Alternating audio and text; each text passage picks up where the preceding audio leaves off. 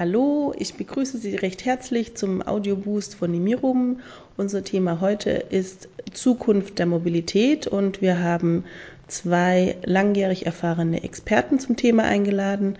Das eine ist Herr Alfred Fuhr, der als Verkehrssoziologe in Frankfurt lebt und arbeitet, und Dr. Gunther Heinickel, der in Berlin an der Universität, äh, in, an der TU Berlin tätig war und jetzt als freiberuflicher Experte wirkt.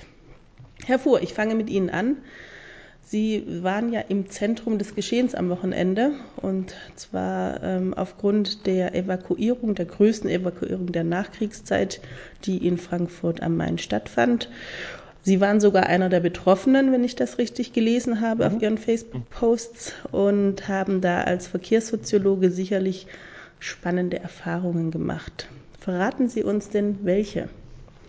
Ja, ganz entscheidend war für mich, das ist, war, ist mir praktisch so wie Schuppen von den Augen gefallen. Die ganze Evakuierung ist ja nichts anderes gewesen als eine Anweisung sozusagen, sich zwangsmobil zu verhalten. Also es, es zwingt einen jemand, den Ort, den man liebt und den man schätzt, jetzt zu verlassen. Aus irgendwelchen Gründen, die kann man einsehen, kann man auch nicht einsehen.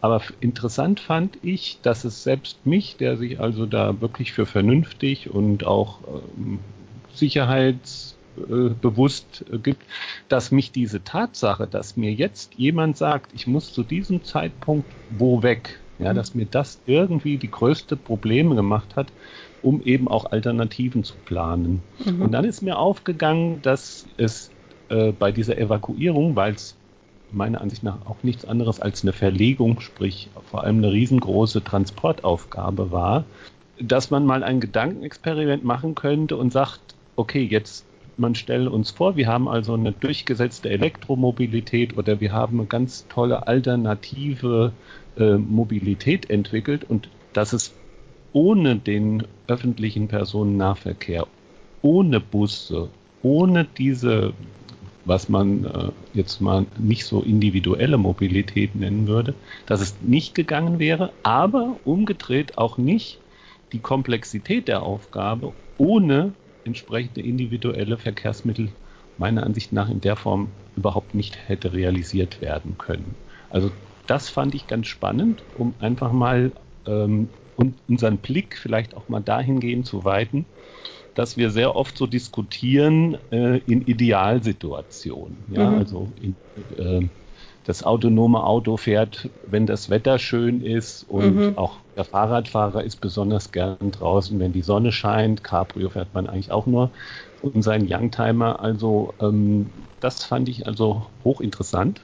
Aber noch wichtiger finde ich, dass man dort gemerkt hat, es braucht äh, Leute, die die Verantwortung übernehmen das kann man also nicht an ein autonomes System von Entscheidungen irgendwie delegieren. Und ganz wichtig, die Überzeugungsarbeit vor Ort wurde von Menschen gemacht mhm. und auch ohne diese menschliche Kommunikation und dieses, ja, wie soll ich sagen, das musste menscheln, um überhaupt diese Situation irgendwie zu handeln. Also wenn man sich vorstellt, wir hätten jetzt nur ein autonomes System, was mit dieser Aufgabe beschäftigt wäre, glaube ich, ähm, kann man sich gut vorstellen, wo denn jetzt auch wirklich die Probleme liegen, wenn wir über autonomes Fahren, wenn wir über eine rein äh, kollektive Mobilität und wenn man vielleicht sogar auch noch ähm, sich überlegt, dass wir dann vielleicht auch nur eine einzige Energiequelle, nämlich Strom oder so zur Verfügung gehabt hätten. Das fand ich spannend. Ja, ja. Mhm. Herr Heinickel, das haben Sie ja aus der Ferne sicher auch betrachtet. Was Sie des Weiteren schon seit vielen Jahren tun, ist, dass Sie die Mobilitätsforschung an den Universitäten mitbegleiten, lesen, ähm, eruieren. Denken Sie, dass die Forschung, die ja auch eher zum abstrakten Szenario neigt, denn wirklich zukunftsgeleitet ist? Was verstehen Sie unter zukunftsgeleitet? Zukunftsorientiert. Das würden natürlich die Universitäten und Forschungsinstitute immer behaupten. Und äh, die Frage ist also eher, wie entwirft man Zukunft? An was orientiert man sich für seine Leitbilder? Und das führt äh, genau auch wieder zu dieser Problematik zurück, die Herr Fuhr gerade äh, ausgeführt hat, an diesem konkreten praktischen Beispiel. Und eben die Gefahr, äh, dass man ideale Szenarien entwirft und die Komplexität von Situationen völlig unterschätzt. Äh, genau in diesem Falle eben jetzt, wo man gesehen hat, äh, dass es sehr praktisch ist, wenn man sehr unterschiedliche Systeme hat, die parallel funktionieren, damit eben solche komplexen Abläufe funktionieren können. Und natürlich die Frage vor allen Dingen auch der Steuerung. Ist eine wirklich so zentralisierte Steuerung von Vorteil? Und äh, das ist ja das, äh, worüber wir uns in letzter Zeit äh, intensiver auseinandergesetzt haben. Denn äh, die bisherigen Mobilitätsszenarien mit ihrer Idee der Vernetzung arbeiten ja immer auch sehr stark von der Vorstellung geleitet, einer gewissen Zentralität der, der, Steuerung. Und das ist ja das, was den Individualverkehr bisher ausgemacht hat, eben diese millionenfache dezentrale Steuerung, die natürlich ihre eigenen Probleme hervorruft. Was ist denn so ein Szenario äh, in der Wissenschaft oder daraus abgeleitet für eine zentrale Steuerung? Wie hätte denn so eine Evakuierung dann ausgesehen? Für eine solche Evakuierung habe ich jetzt kein Beispiel. Das ist ja eine recht einmalige Sache. Herr Fuhr weiß da vielleicht jetzt etwas mehr darüber. Äh, es gibt sicherlich natürlich Katastrophenpläne. Und ähm, aber inwieweit die jetzt auf genau diese Situation vorbereitet waren, das, das ist die Frage. Ja, vielleicht kann Herr Fuhr dazu noch was sagen. Ja, es, es, es war ja interessant, dass also einige, das fand ich also dann auch noch äh, hochspeziell. Es gab also sozusagen wie in den normalen Infrastrukturdebatten, nehmen Sie den Bahnhof in, in Stuttgart oder äh, eine stinknormale Umgehungsstraße, gab es plötzlich auch Verweigerer. Ja, also gab plötzlich Leute, die gesagt haben, nö, das mache ich nicht. Und sie haben ihren Protest deutlich gemacht. Sie sind nämlich in der Wohnung geblieben, haben aus dem Fenster gewinkt und haben gesagt, nee, wir wollen hier bleiben. So.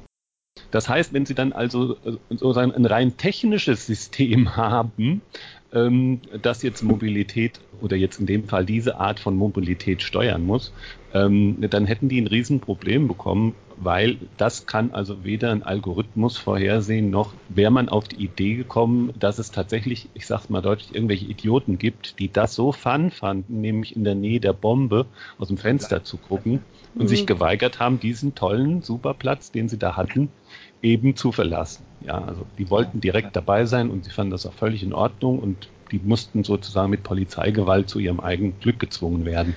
Und ähm, der zweite Aspekt ist eben auch, dass das Thema Moral und auch Fürsorge da eine große Rolle gespielt hat. Also es gab sofort auch Debatten darüber, ja, wieso, man kann doch die Leute da auch lassen und so. Das heißt, wir haben in dieser Mobilität, in dieser Evakuierung eine ganze Menge von äh, Werten drin, die jetzt eigentlich technisch nicht ausgeschaltet werden können, aber die man aus meiner Sicht auch noch nicht mal technisch programmieren könnte. Mhm. Das also ist das ja das, der, der spannende Punkt, ne? nehme ich mal an. Ja, das, das war, fand ich so spannend. Und um es auf den Punkt zu bringen, ein digitales System lebt davon, dass man sozusagen dezentralisieren kann. Aber jetzt eine reale Mobilität auf der Straße braucht Verantwortung, braucht diesen Stab, braucht letztendlich eine Entscheidung, die dann wieder über verschiedene Ebenen umgesetzt und dann auch wieder vor Ort individuell mit den richtigen Worten. Ähm, darüber da würde mir noch ein anderes einfallen, noch ein anderer Aspekt, mhm. nämlich äh, der Erlebnisorientierung, was Herr Fuhr gerade beschrieben hat. Ja, unser Bild und gerade eben auch diese ganzen Verkehrsleitbilder sind ja unglaublich auf Sicherheit hin orientiert. Äh, Sicherheitsaspekte äh, und äh, Fahren sicherer machen, ähm, kontrollierter machen und ähnliches. Und was wir völlig unterschätzen ist, dass Menschen ja durchaus ein Interesse an Spannung an Abenteuer haben.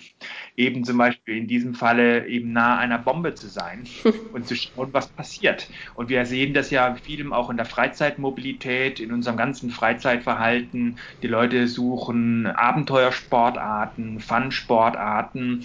Und das ist eine wesentliche Motivation auch für Mobilität allgemein, auch im Alltag, sich selbst zu bewegen, sich selber auszuprobieren, zu steuern zu beschleunigen. Dann ist Mobilität ja etwas, was völlig unreguliert sein sollte. Die politischen Anstrengungen gehen ja genau in die Gegenrichtung. die Anstrengungen, würde ich sagen, ja, würde ich zustimmen, gehen eher in die andere Richtung. Beziehungsweise ja auch die Leitbilder sind einfach immer von dieser Vorstellung geprägt, dass Menschen einfach immer sicherer unterwegs sein wollen. Mhm. Und, und dass das der vorherrschende Aspekt für, für unser ganzes, und das gilt ja auch allgemein. Also wenn man sich die Ernährungspolitik anschaut, äh, die allgemeine äh, Kulturpolitik anschaut, äh, besser leben heißt immer sicherer leben, weniger Risiken, weniger Gesundheitsgefahren und so weiter. Wollen das die Menschen? Das ist die Frage. Hervor ist eine spannende Frage. Es gibt so viele Wollen, wie es Menschentypen gibt. Ne? Also mhm. Also von daher, was mir dazu einfällt, ist, dass wir so eine paradoxe Entwicklung haben. Also wie gesagt, die Verkehrspolitik, die mal so angetreten ist, zu sagen, ähm, wir wollen die drei Ziele erreichen. Also wir wollen eine soziale Mobilität, die historisch ist, also die, die die, der Adel durfte früher reisen, ja, wir dürfen jetzt selber fahren, wir dürfen grenzüberschreitend unterwegs sind. Das zu erhalten wird plötzlich äh, in bestimmten Konzepten, die zum Beispiel aus China, von der Kommunistischen Partei Chinas, locker umgesetzt werden, erlebe ich eine gewisse Sympathie bei demokratischen Menschen für Lösungen, die letztendlich darauf hinauslaufen, dass man die Leute zu ihrem Glück zwingen muss. Das ist vielleicht noch die letzte Parallele zu dieser, zu dieser Evakuierung. Was man vielleicht anhand der Bedrohung des eigenen Lebens einsieht, heißt noch lang nicht, dass man die Einsichtsfähigkeit hat, dass zum Beispiel der CO2-Ausstoß wirklich super gefährlich ist oder dass man die Einsicht hat, dass das, was da hinten aus dem Auspuff rauskommt, obwohl es durch einen Katalysator und sonst so ist, dass das eben durch Sonnenlicht und sonst was immer noch äh, irgendwie giftig ist. Das heißt, das ist zu komplex, um sich das vorher so entsprechend so zurechtzumachen. Das muss ich, um es kurz zu machen, das muss ich glauben. Mhm. Komplex ist ein gutes Stichwort. Ähm, ich selber habe mich jetzt auch so ein bisschen eingelesen und beobachtet, dass es eine etwas irritierende Durchmengung gibt von verschiedenen Themen, von verschiedenen Schlagworten, wenn wir über Mobilität sprechen. Über Dieselgate ausgelöst spricht man dann jetzt über den Verbrennungsmotor, man spricht über E-Mobilität, man spricht über autonomes Fahren, über Vernetzung, aber eigentlich sind das ja alles ganz verschiedene Dinge und es wird automatisch alles in eins gesetzt. Äh, hervor, ich fange mal mit Ihnen an, hat das alles eigentlich miteinander zu tun oder, oder gibt es da so eine diffuse Erwartungshaltung, wenn ich hier ein Knöpfchen und da ein Knöpfchen drücke, dann wird alles gut? Ja, da, man hat so oft den Eindruck und meine Grundkritik ist ja, dass diese Zukünfte entwickelt werden ohne Kenntnis der, der, der äh, Automobilität und ich spreche eben, ich unterscheide sehr wohl Automobilität von der Mobilität. Ah, ja. Die Automobilität ist für meine Begriffe ein Ergebnis einer sozialen Bewegung, die eben Selbstbeweglichkeit im Handeln, im, im Geistigen höher schätzt. Und diese Bewegung ist uralt, also die beginnt mit der Renaissance. Und dieser Motor des Selbstbeweglichseins, den kann ehrlicherweise eine moderne Gesellschaft eigentlich überhaupt nicht stoppen. Das können eigentlich nur Auto, autoritäre und autokratische mhm. Systeme. Der zweite große Motor ist die Individualisierung. Das bedeutet, ich kann mir meinen Golf so zusammenstellen, dass der nur für mich, dass es den ein einziges Mal auf der Welt gibt. Mhm. So, das heißt, diese Individualisierung in Verbindung mit der Selbstbeweglichkeit ist das, was ich Automobilität nenne. Und das muss nicht unbedingt äh, auf ein einziges Fahrzeug äh, gelten, weil das wäre dann der zweite Thema. Das gilt nämlich auch für das Fahrrad. Das hat nämlich eine große Renaissance durch das Thema E-Mobilität ist auf plötzlich das Fahrrad wieder so interessant geworden. Und das war ja eigentlich mal seit den 50er Jahren eher so ein bisschen tot mhm. und hat sich aber mit dem, äh, mit dem Zurückdrängen des Autos hat praktisch als indirekte Nebenfolge die Lust am Fahrradfahren äh, wieder herausgebildet und dass man jetzt praktisch äh, beide individuellen äh, Fortbewegungsarten in einem Atemzug nennen muss, wenn man es wenn man's richtig macht. So. Ähm, was dann auch noch durcheinander geworfen wird, ist eben das Thema autonomes Fahren und da gibt es ja verschiedene Phasenmodelle, die aber in der öffentlichen Meinung, weil die Journalisten halt immer wenig Platz haben, schreiben sie halt einfach dann mal autonomes Fahren und jeder sagt, aha, das ist autonomes Fahren, wenn ein Google-Auto durch die Gegend gondelt. Ein Google-Auto ist noch nicht autonomes Fahren. Mhm. Ja. Gibt es überhaupt schon autonome Fahrzeuge? Nein, oder? Nee. Und die hm. Frage ist dann natürlich auch, ob dann äh, überhaupt unsere Sprache noch stimmt, weil ähm, was ist dann das Selbst, was dieses Verkehrssystem, was man ja vielleicht dann abstrakt gesprochen, irgendwelche Sitze, die in irgendwelchen ähm, von Sensoren und Algorithmen geprägten Umgebungen da durch die Gegend sausen, wo ich praktisch da drauf sitze und ähm, man vielleicht wie in der Frühzeit äh, der automobilen Gesellschaft so eine Art Passierschein bräuchte, so einen elektronischen Passierschein, dass ich dort überhaupt hin darf, wo ich denn jetzt eigentlich hin will. Weil dieses System sagt ja letztendlich dann, was ist der beste Weg und wie kommst du da am schnellsten hin. Das ist so unsere Vorstellung noch.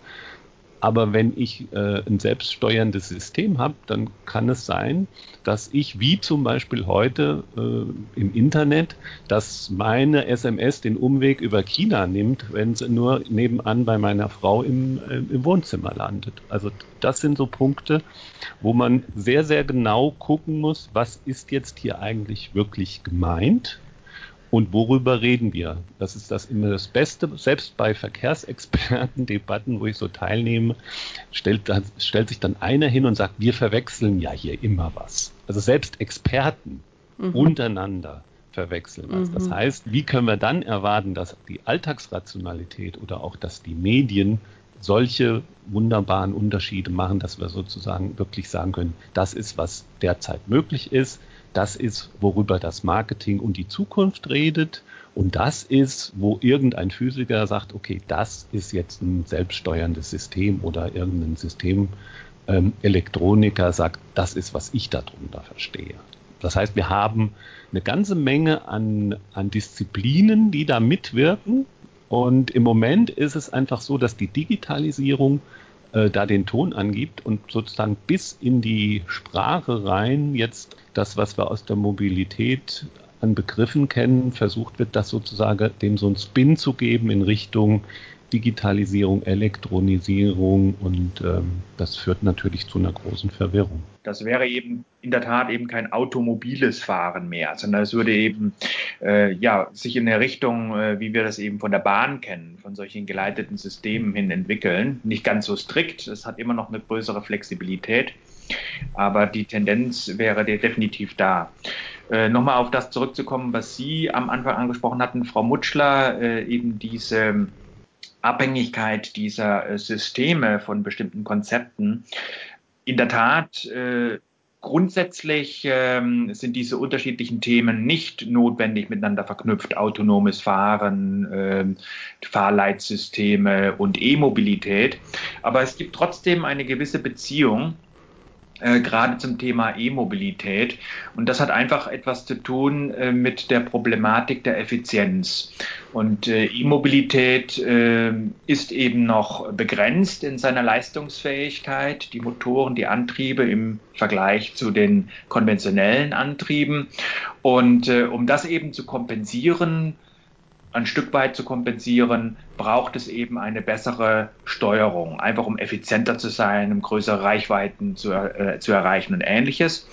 Und ähm, da würde es natürlich dann naheliegen, das über Automatismen dann eben zu steuern, steuern zu lassen, was der einzelne Fahrer, die Fahrer äh, so nicht äh, genau berechnen können.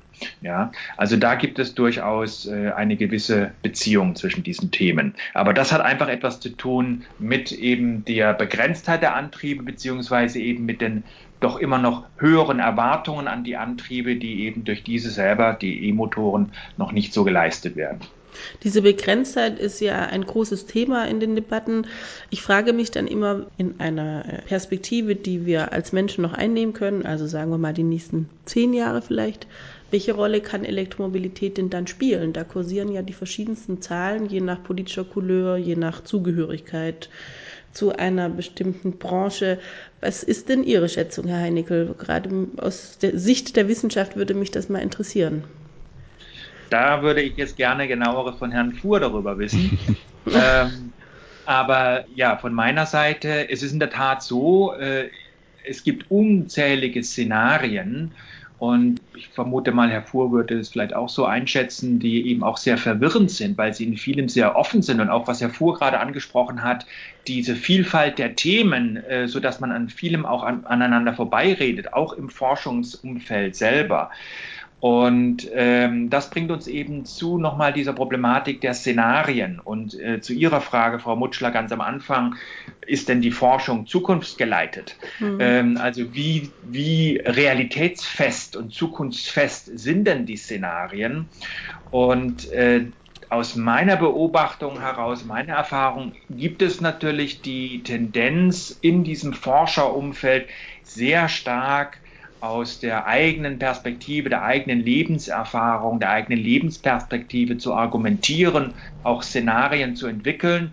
Und die Frage wäre dann eben, wie allgemein äh, ist das übertragbar auf die unterschiedlichen Interessen und Perspektiven der Gesamtgesellschaft. Also genau zu dem, was Herr Fuhr jetzt ganz praktisch in Frankfurt beobachtet hat, dass Menschen ganz anders reagieren oder einige Menschen oder immer wieder einige Menschen ganz anders reagieren, als was jetzt durch ein Szenario wie eine Evakuierung von ihnen erwartet wird. Also Sie wollen mir keine Zahlen nennen, habe ich das richtig verstanden? Zahlen? Was heißt jetzt Zahlen? Wie viele Fahrzeuge bis wann auf der Straße sind? Oder? Zum Beispiel. Ist das ja, was, was man, wie, es ist ja in Ordnung, das zu vermeiden, aber es würde mich interessieren, warum man das dann nicht tut, wenn man aus einer wissenschaftlichen Perspektive argumentiert. Fehlt, fehlt Wissen, äh, hat man technische Sorgen oder glaub, glauben Sie, dass es einfach noch von der Ideologie her noch gar nicht ganz geklärt ist, ob das jemals so in dem Maße kommen wird oder ob es ein Nischenprodukt bleiben wird. Es ist eine Kombination dieser Aspekte, würde ich sagen. Also denken Sie doch nur daran, dass die Bundesregierung vor einigen Jahren das große Ziel verkündigte, eine Million Elektrofahrzeuge bis 2020 auf der Straße zu haben. Mhm. Äh, das ist inzwischen äh, natürlich gekippt, diese, diese Ansage. Und äh, es ist ja bei weitem verfehlt worden, diese Zielmarke. Mhm. Jetzt werden neue Zahlen reingeworfen bis 2025, äh, 30 und ähnliches. Äh, warten wir mal ab. Ähm, vielleicht hätte Herr Fuhr dazu noch mal ja, auch genau. Warten Sie auch ab, Herr Fuhr. Ich? ja, also ich habe äh, ich habe da eine gute Ruhe, weil wie gesagt, ich komme aus der Geschichte. Ich habe mich beschäftigt, also seit 125 Jahren gibt es also diese Idee dass die Bertha Benz da mal mit dem Auto von ihrem Karl gesagt hat, wir müssen das mal in der Praxis ausprobieren und hat eben in der Praxis auch alles herausgefunden, was, wo der Techniker überhaupt noch nicht drüber nachgedacht hat, nämlich, dass es ganz praktisch wäre, einen Rückwärtsgang zu haben oder solche Sachen. Ähm, das ist also, sind also Dinge, wo man sagen kann, dass die Praxis sozusagen der Kunde ein Produkt letztendlich fertig entwickelt. Das ist bei dem Auto auch nicht anders wie bei allen anderen Sachen. Ähm, was mir nur äh, aufgegangen ist, ist, was der Herr Dr. Heinigel gesagt hat. Es gibt in diesem Bezug ähm, Elektroauto hat ein, äh, der Berliner Soziologe und der jetzt in Braunschweig ist, der Stefan Rammler, mal von einem Art Messias-Gefährt gesprochen. Und ich glaube, dass das das recht gut trifft. Also wenn man sich die harten Fakten anguckt, kann man sagen, es gab bereits 1907 Elektroautos und zwar deutlich mehr als heute. Es gab sogar ein vollkommen äh, äh, durchgeplantes Netz äh, in Amerika von Nord nach Süd, weil man diese Elektroautos, die es damals gab, genauso wie ähm, ein Elektrogerät einfach in die Steckdose stecken konnte. Das mhm. heißt also, wo, über welche Elektromobilität reden wir jetzt? Ähm, in der Gegenwart haben wir eine Debatte, also wir sind immerhin jetzt so weit, dass es zumindest so eine Art Standardisierung bei den Steckern gibt, auch nicht überall.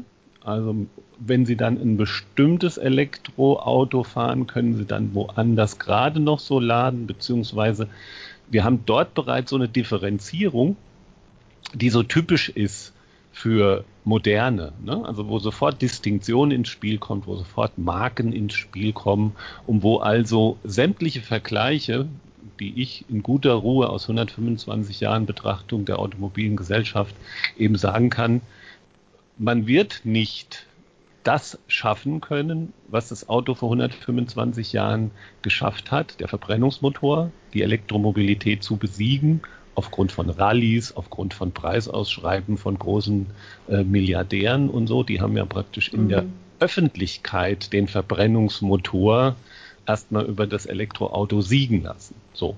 Und erst seit den 70er Jahren ist praktisch so im Gefolge der Hippie-Bewegung in, in Schweden war das, äh, sind sozusagen diese Themen dann wieder aufgekommen. Mit dem äh, Ölschock äh, haben dann einige Journalisten gesagt, ach, guck mal an, es gibt ja auch noch das Elektroauto. Das lief dann sozusagen immer nebenher. Ne? Mhm. So. Und mit der Energiewende, das ist, glaube ich, das Entscheidende, dass man das historisch auch mal so ein bisschen einordnen kann. Mit der Energiewende ist klar geworden, dass wenn wir wirklich ähm, das so schaffen wollen, dass wir mit, mit der Elektroheizung, mit, der, mit dem Thema der elektrischen Vernetzung nur weiterkommen, wenn auch der Verkehr sozusagen eine Funktion in dieser Energiewende übernimmt. Und das ist eigentlich auch die große Vision dahinter, dass man praktisch sagt, jetzt ist alles möglich. Jetzt geht sozusagen, dass ich mein Auto an der, ähm, an der Tankstelle laden kann, aber das umgedreht, und das ist das Interessante, darauf wäre früher nie, nie jemand gekommen, aber wir kommen darauf, dass wir sozusagen die Fantasie entwickeln, dass alle Autos, die wir jetzt haben, diese Elektroautos, auch irgendwann im Umkehrschluss dann vielleicht die Infrastruktur laden, dass dann äh, sozusagen der Strom, der dort in diesen Autos geparkt ist, für irgendwas anderes genommen mhm. werden kann.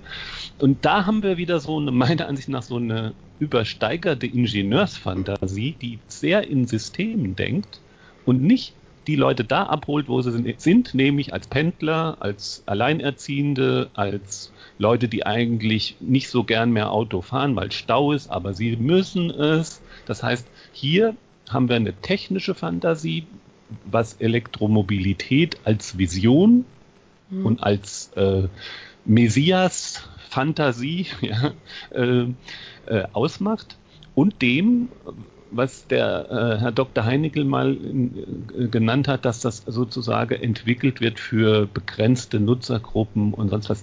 Dieses Denken, dass man jetzt praktisch für diese einzelnen individualisierten Bedürfnisse was schaffen muss, den Sprung haben wir sozusagen noch nicht geschafft. Also wir sind irgendwie zu weit gesprungen. Ich glaube, wir müssen so ein Stück weit zurückgehen und müssen vielleicht einfach abarbeiten, wo macht Elektromobilität für Autos Sinn in Metropolen oder umgedreht, wo ich ein großer Freund von bin, ich denke, dass es auf dem Land viel mehr Sinn macht, weil dort die Leute gibt es Scheunen, da gibt es Bauern, die können mit, mit Technik sehr viel besser umgehen. Also man könnte natürlich auch das ganze Ding rumdrehen und könnte sagen, wir machen endlich mal ein Projekt, wo wir Elektromobilität auf dem Land ähm, fordern, weil dort sind auch die Probleme. In den Metropolen habe ich sehr viel ÖPNV, da ist das eigentlich alles überhaupt nicht so ein Problem, sondern die Probleme entstehen dort, wo die Leute pendeln müssen, wo es Anfahrtswege gibt, die über 30, 40 Kilometer sind und wo hm, praktisch der Wohn- und der Arbeitsort nicht irgendwie gut erreichbar sind. Ja, Herr Heinickel, ähm, das geht ja auch in die Richtung, die Sie ähm, kritisieren an der Elektromobilität konkret, dass sie derzeit etwas vielleicht von einer Elite für eine Elite äh, konzipiertes ist.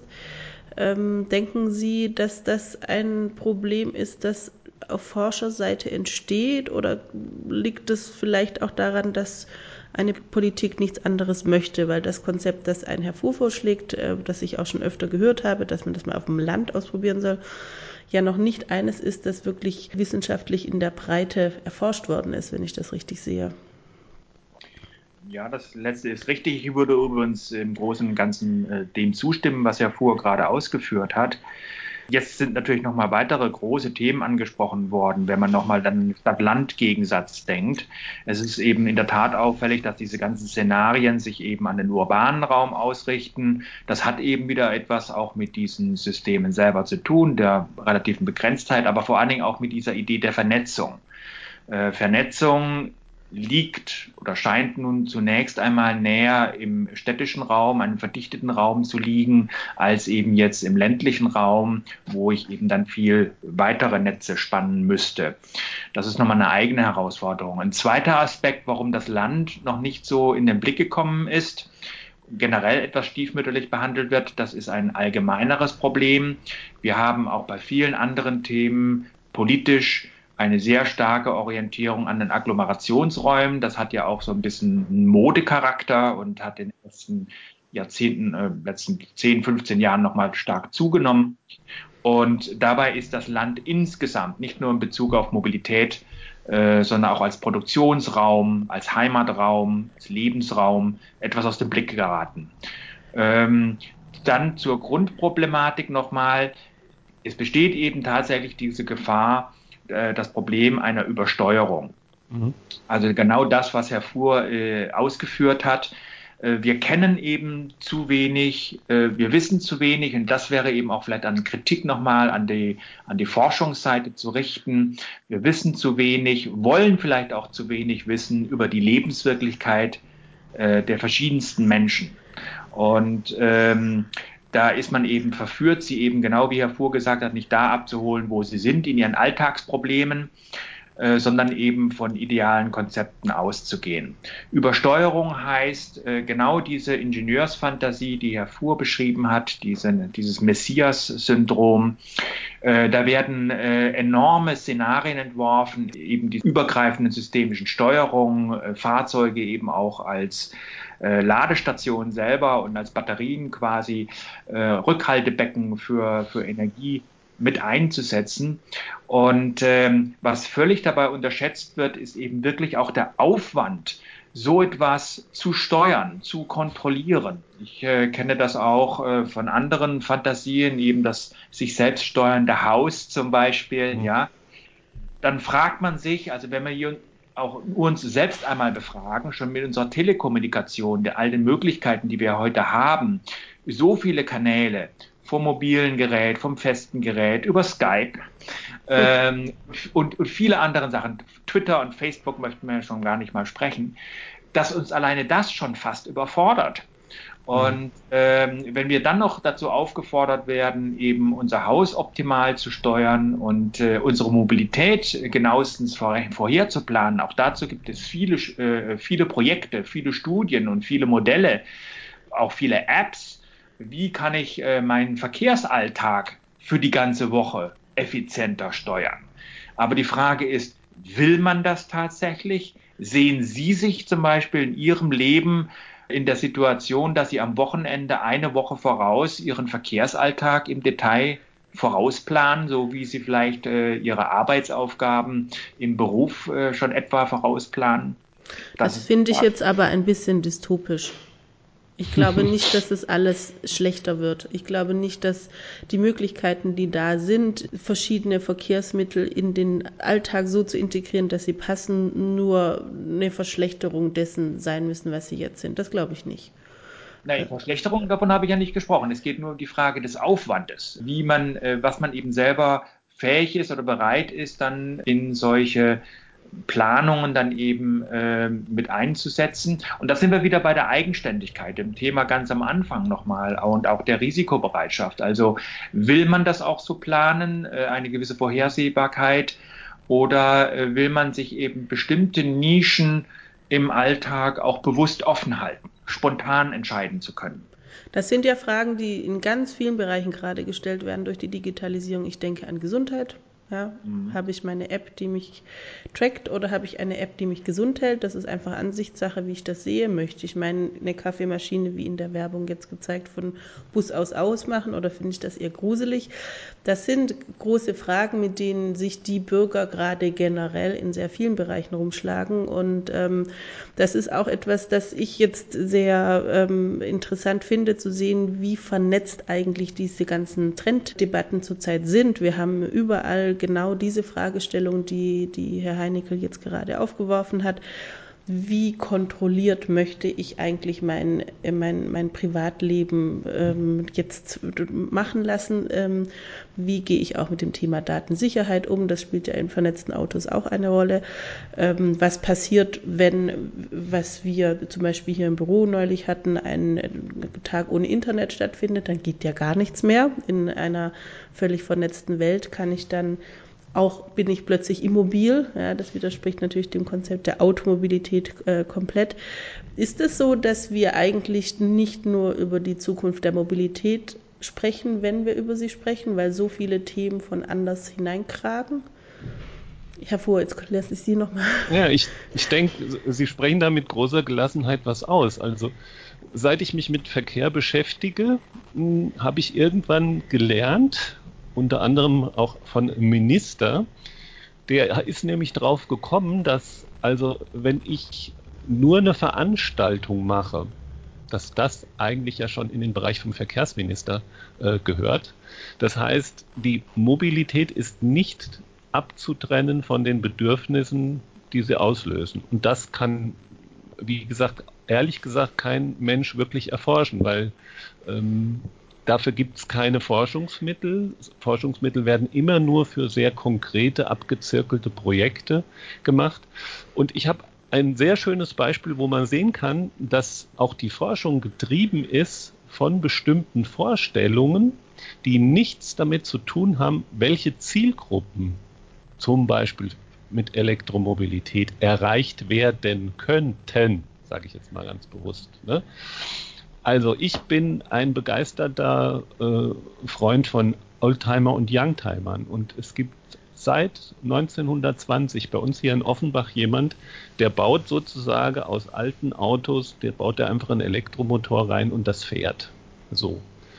Diese Zielgruppe der Leute, die also begeistert sind von Formen, die aber aus Umweltschutzgründen sagen würden, nee, das will ich nicht, diese Zielgruppe gibt es bei allen E-Mobilitätsbefrager, Nutzerstudien überhaupt nicht. Ja? Das ist mal ein Fakt.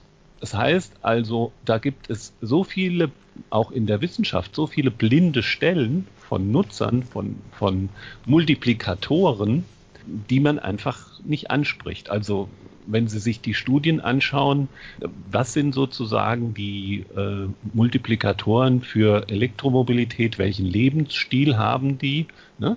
da finden Sie genau diese Gruppe nicht. Also die sich begeistert für eine alte, tolle, designte Form, aber aus Umweltschutzgründen oder einfach, weil man vielleicht keine Lust mehr hat, immer mit diesem Öl und mit diesem Alten und, man muss immer aufpassen, dass ich also zu meiner Spargelausfahrt mit einem Elektro angetriebenen Oldtimer A besser hinkomme, kann dort sozusagen alles abstellen und ich habe auch noch den Aha-Effekt, dass Leute, die sich also nicht nur für die Form begeistern, dass die sozusagen auch von der Technik begeistert sind.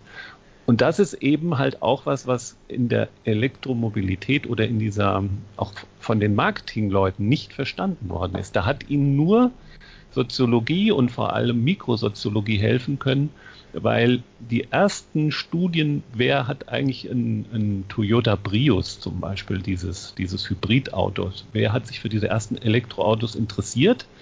Das waren die, die Leute, die im Porsche gefahren haben und aus Technikbegeisterung gesagt haben, das ist toll und für die Stadt nehme ich mir den dann, wo eben in diesem Mäusekino innen drin, in diesem Pirius, ja, wo man also gesehen hat, was da für tolle technische Hintergründe zu sehen waren. Das heißt, diese Begeisterung wird da nicht abgeholt. Das heißt, äh, wenn man es grob fassen will, die Autoindustrie versteht ähm, sehr viel von Zielgruppen, aber die soll jetzt die Elektromobilität in diese Zielgruppen bringen, aber die Forschungsprojekte sind weitgehend von dieser Zielgruppenorientierung frei, sage ich mal ganz vorsichtig. Absolut, also absolut. Das ist genau der Punkt, auf den ich auch raus wollte. Genauso läuft das ab.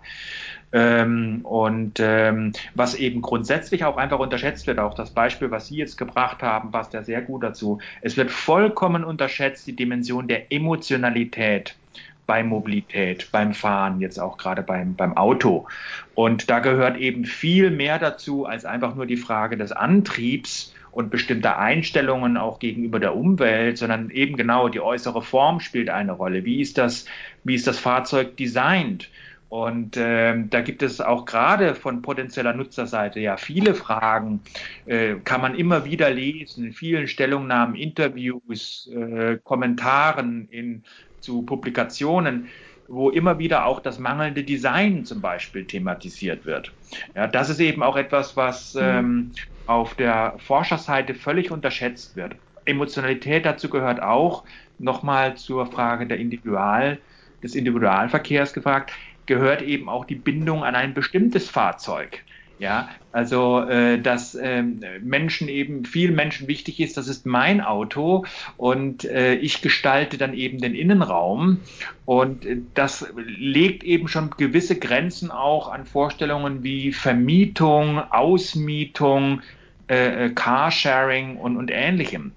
Und das sind einfach diese Dimensionen, die, die in der Tat gerade auf der Forscherseite immer wieder fehlen. Das meinte ich mit äh, diesen idealisierten Entwürfen auch. Mhm.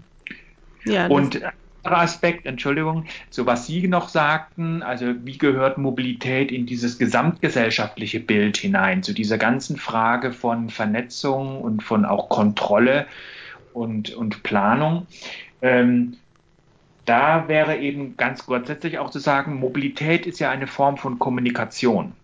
Mhm. Und äh, deswegen äh, kann das eben auch von diesen ganzen anderen Aspekten, in welchen sozialen Netzwerken bewege ich mich, äh, mit welchen Menschen möchte ich mich austauschen, überhaupt nicht getrennt werden. Es sind eben, es sind mehr als nur reine äh, auch da wieder diese simplifizierten und idealisierten Fahrtzwecke. Auch das kennt man von unzähligen Studien im äh, Forschungsumfeld, äh, die dann den Verkehr aufteilen. Äh, das ist Einkaufsverkehr und äh, da gibt es dann den Arbeitsverkehr und ein bisschen wird auch die Freizeit schon auch berücksichtigt.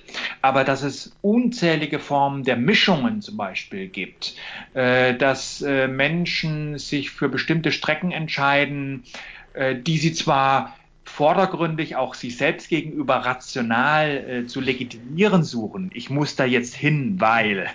Aber mit ganz anderen Dingen noch mit verbinden, indem sie eben zum Beispiel auch Umwege fahren oder sich bestimmte Strecken aussuchen, ja, die so nicht sein müssten.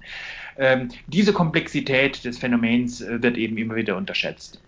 Ja, es ist so ein bisschen, meiner Ansicht nach äh, kann, lässt sich sehr gut mit der Musik vergleichen. Ja, also wir sind in der Musik an bestimmte Grenzen gestoßen und alles, was danach kommt, will man entweder nicht hören, wie diese neue Musik, weil man denkt, mal, um Gottes Willen, ja, das ist ja nicht zum Anhören. Viele wollen und das der, nicht hören, Herr Und der Intellektuelle, alle. für ihn ist das ein, ist das ein Erguss, ja, und äh, ich lebe ja in Frankfurt und wenn man mal gehört hat, was Adorno da für, auf dem Klavier für ein Katzenmusik und was für ein Krach produziert hat, ja.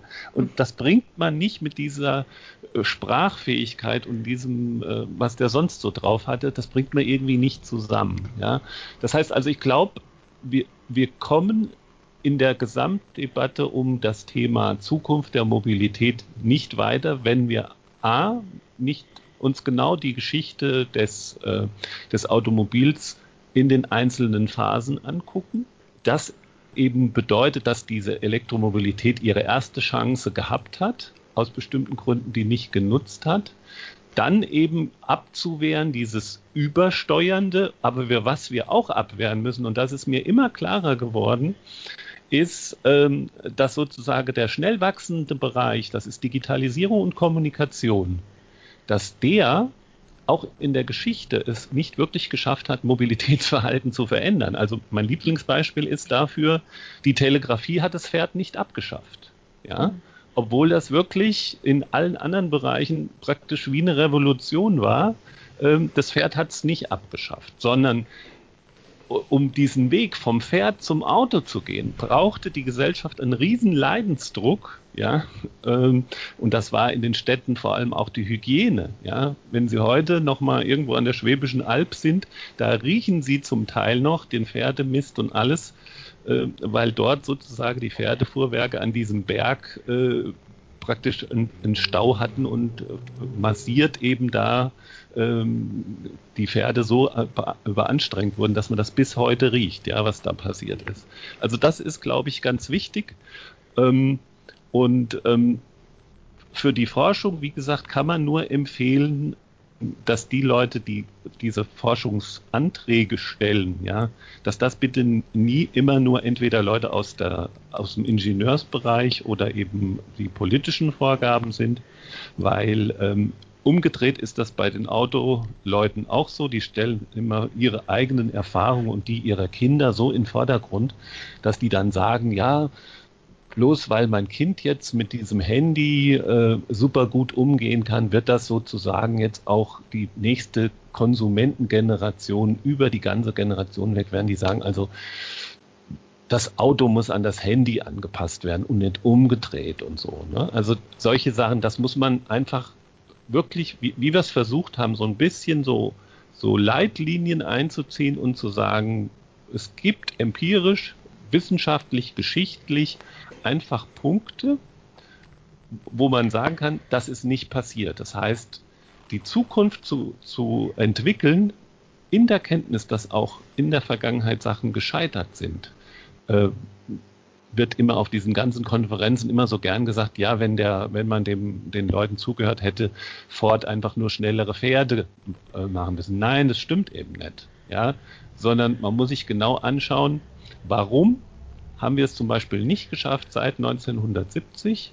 Dort waren die ersten Untersuchungen, wie muss sozusagen die Zukunft der Mobilität aussehen, um so einen Sprung vom Pferd zum Auto, das wäre ja das, was wir jetzt, wo wir jetzt sozusagen alle drüber reden. Wir sagen, das Ende der Automobilität ist da. Und was muss das sein, dass sozusagen dieser Sprung vom Pferd zum Auto abgebildet werden kann? Und schon damals hat man bei den Antrieben gesagt, ähm, das müssten zwei oder drei Punkte sein und man hat Strom untersucht, äh, Brennstoffzelle und, und, und. Und man ist drauf gekommen, nein, das, das reicht nicht. Und danach wird im Moment auch händeringend gesucht. Es wird praktisch mit diesem Wissen, ähm, dass dieses Auto so was Revolutionäres war, dieser Verbrennungsmotor, dass das so was Revolutionäres war. Deswegen gibt es so eine Inflation von Revolutionsbegriffen, wenn man sich nämlich aber dann genau mal anschaut, dann stellt man fest, die Bahn diskutiert Modifikationen am Fahrschein als Revolution. Die, die am weitesten sind, sozusagen in dem vernetzten Fahren, sind geprägt von einer Eisenbahnbetriebsordnung, die, ja, die noch älter äh, ist wie alles andere, über das wir jetzt gesprochen haben. Und die Digitalisierungsfetischisten, die denen muss man erklären, dass Verkehr draußen auf realen Straßen real abläuft und dass da sozusagen der Raum nicht unendlich zur Verfügung stellt und dass man das nicht einfach so substituieren kann. Also einfach andere Zielgruppen mit reinnehmen in die Überlegung und eben äh, sich davor hüten, diese Megatrends so zu versuchen, Sie haben es eben so schön genannt, irgendwie hängt das ja zusammen. Nein, es hängt nicht zusammen. Ja? Sonst wären es ja keine Megatrends. Megatrends zeichnen sich dadurch aus, dass sie sehr stark wirken, aber sie haben natürlich auch Abgrenzungen. Und das passiert im Moment nicht. Im Moment ist so ein Anything Goes und natürlich, dann könnten wir das noch machen und das noch machen und der Digitalisierer sagt, ja, und dann können wir ja die Daten von den Autos nehmen und bauen daraus Services. Das hat alles bei der Telematik, die ich 2001 ja schon kritisiert habe, hat das nicht funktioniert, weil die Leute im Auto was anderes wollen, als wenn sie zu Hause in ihrem Büro sitzen. Diese einfachen Dinge wieder zusammenzuführen, das ist, glaube ich, die Aufgabe. Das heißt, wenn ich das zusammenfassen darf, wir haben jetzt auch schon eine gute Weile, auch wenn sie sehr schnell verging, miteinander gesprochen, mhm. dass die Zukunft der Mobilität ähm, noch nicht in der Zukunft angekommen ist, sondern wir in der Gegenwart sehr viele Themen noch zu bearbeiten haben, auf das ein wirklich gelingendes Konzept entsteht. Genau, also ich würde ganz genau in dem Sinne auch dafür plädieren wollen, wir brauchen eben tatsächlich diese Mischung äh, für äh, bei Forschungen oder bei weiteren Entwicklungen äh, eben zwischen dieser Theorie und eben auch dem Wissen aus der Praxis heraus, das heißt eben, was wir ja kennen oder worüber ja die Autoindustrie, die Herstellerindustrie über eine große Erfahrung verfügt, äh, eben über die Nutzer, äh, über die Emotionalität, die Unterschiedlichkeit der Bedürfnisse. Das müsste eben tatsächlich ernst genommen werden. Es gibt der, auf der Forschungsseite, es gibt eben da auch ein Problem. Die Forschungsseite interessiert sich auch nicht für diese unterschiedlichen Bedürfnisse und Lebensstile, sage ich jetzt mal heraus, auch aus einem Gefühl einer gewissen moralischen Überlegenheit. Ja, ja man hat, äh, genau. man hat das, wir, wir wissen, wie man besser zu leben hat, gesünder zu leben hat, umweltverträglicher zu leben hat, äh, risikobewusster zu leben hat, etc., etc. Das gilt für alle Bereiche. Und wir müssen den anderen sagen, was sie zu tun haben. Und da sieht man natürlich dann in bestimmten äh, Techniken eben auch oder technischen Systemen durchaus eine Möglichkeit, wenn man so will, Gesellschaft breiter steuern zu können. Und das müsste eben sozusagen die Forschungsseite lernen, sich da ein Stück weit zurückzunehmen und zu sagen, das andere hat auch seine Legitimität und muss dann eben in der Entwicklung der Systeme auch mit betrachtet werden. Ähm, und dann, äh, das führt mich zurück zu Ihrer Ausgangsfrage, Frau Mutschler. Ähm, wie ist das mit den Szenarien und äh, was, was kann man wagen vorauszusehen? Also da würde ich auch zur Vorsicht raten, aber sagen, ähm, es wird vermutlich eine Mischung von Systemen und von Lösungen sein. Nur so kann es weitergehen. Man wird dann eben schauen müssen, aus der Erfahrung heraus und an das anknüpfen, was er Fuhr sagte, die Technik wird durch die Nutzer weiterentwickelt. So würde ich das auch sehen. Und ähm, bis sich dann da ideale Lösungen ergeben aus der Praxis heraus, wird es eben eine Mischung äh, der unterschiedlichen Techniken und Systeme sein. Und man wird nicht aus einem Wurf heraus äh, das große Zukunftsszenario bringen. Und das ist dann auch eine Warnung was die Zeithorizonte angeht, mhm. denn man wird vielleicht in dem einen Bereich eine schnellere Entwicklung haben, in anderen Bereichen wird es sehr langsam oder fast stagnierende Entwicklungen geben. Also da dann mit Zeithorizonten zu arbeiten wie 2030, 2040, da sollte man vielleicht sehr vorsichtig sein. Das wird ja einige erleichtert haben, das jetzt zu hören. Ich danke Ihnen beiden sehr herzlich. Das war ein sehr, sehr spannendes Gespräch. Ich hoffe auch lehrreich für all diejenigen, die es gehört haben. Das äh, Gespräch ist im Rahmen des Nimirum Themenboosts erschienen. Thema im September 2017 ist die Zukunft der Mobilität und zu Gast an ähm, den Mikrofonen war Herr Alfred Fuhr, Verkehrssoziologe aus Frankfurt und Herr Dr. Gunther Heinickel, ebenfalls Mobilitätsforscher aus Berlin. Ich danke Ihnen beiden. Dankeschön. Vielen Dank auch. Ja.